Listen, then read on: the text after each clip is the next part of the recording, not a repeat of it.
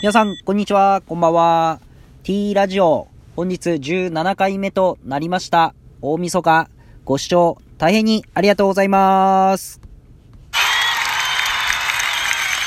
さあ、もう今年も今日で終わりですね。2020年激動の1年だったと思います。本当になかなか外に出れず、まあ、家にいる時間だったり、えー、本当にこの、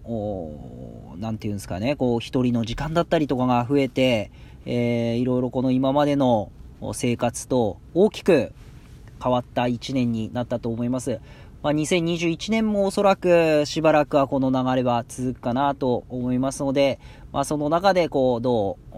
新しい生活、新生活様式で楽しんでいくかっていうことが大事なんじゃないかなというところですね。えー、昨日12月30日、競輪グランプリ開催いたしまして、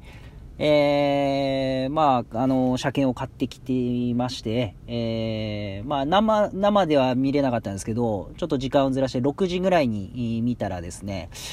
えー、清水選手5番車がですね、4コーナーまでいい動きしてくれまして、で、そこから、こう直線行くかと思ったらですね、脇本選手の後ろについた平原選手がですね、しっかりこの2番手の役割っていうものを果たして、牽制して、えー、外に弾かれたと。その間を縫って、和田選手が初優勝と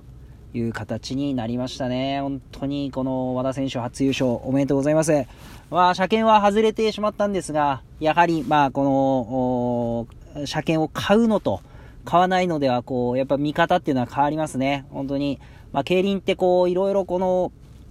戦略があったり、この流れっていうのを読んで、えー、車検を購入するんですけど、自分の中ではこう、イメージ通りのこう戦いというかですね、こう戦略的にあって、まあ最後こう勝負で負けましたけど、ただちょっとあの福島の新田選手がですね、ちょっと後ろから上がってこなかったのが残念だったなっていうところであります。まあ、競輪グランプリ、え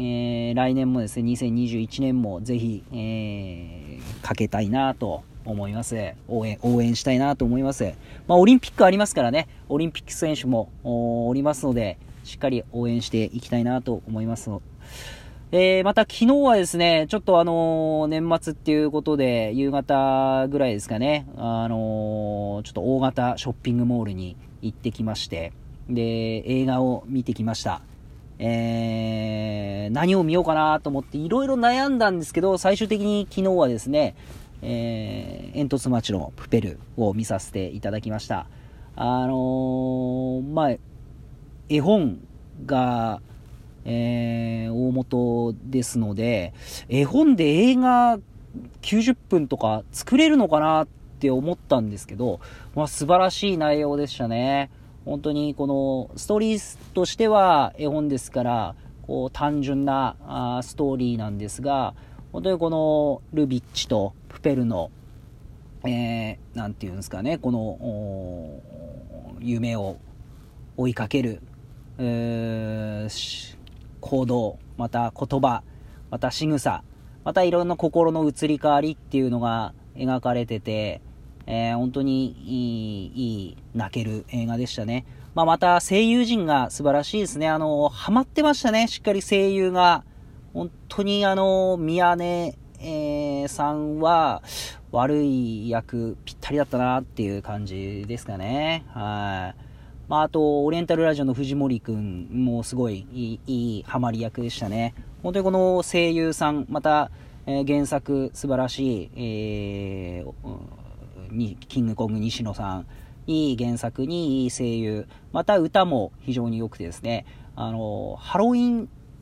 の踊りがですね、あの、バブリーダンスのあかねさんですね、が振り付けしてるっていう、映画の漫画の中でダンスの振り付けしてるってすごいなっていうところで、最後の映画終わったエンドロールですか？えー、本当にこの関わった人が本当にすごい人数が関わってこの絵本から映画になって本当に多くの人に支えられて一本の映画ができているんだなって思ってですね、まあ、あれを見たとき、こう、皆さんも、この自分一人で、まあ、孤独に感じる時が、この2020年って多かったと思うんですよ。でも、やっぱり、人一人、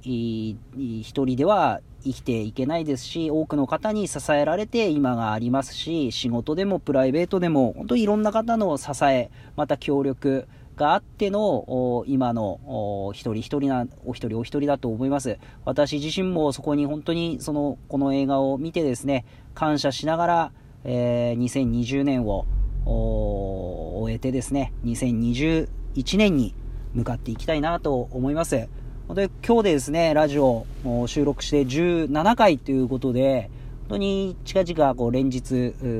収録できているんですけど、まあ、来年もですねしっかり、あのー、いろんな気づき学びをこう発信していって皆さんのちょっとした耳の隙間時間を、えー、このラジオでお届け、いろんな情報をお届けできればなと思いますので、どうかよろしくお願いいたします。また、この面白いなと思ったら、ぜひ、またネギの連打をよろしくお願いします。えー、まあ今日はこのぐらいで、まあ本年2020年、えー、T ラジオをお聴きいただきましてありがとうございました。2021年もまたよろしくお願いいたします。それでは、さようなら。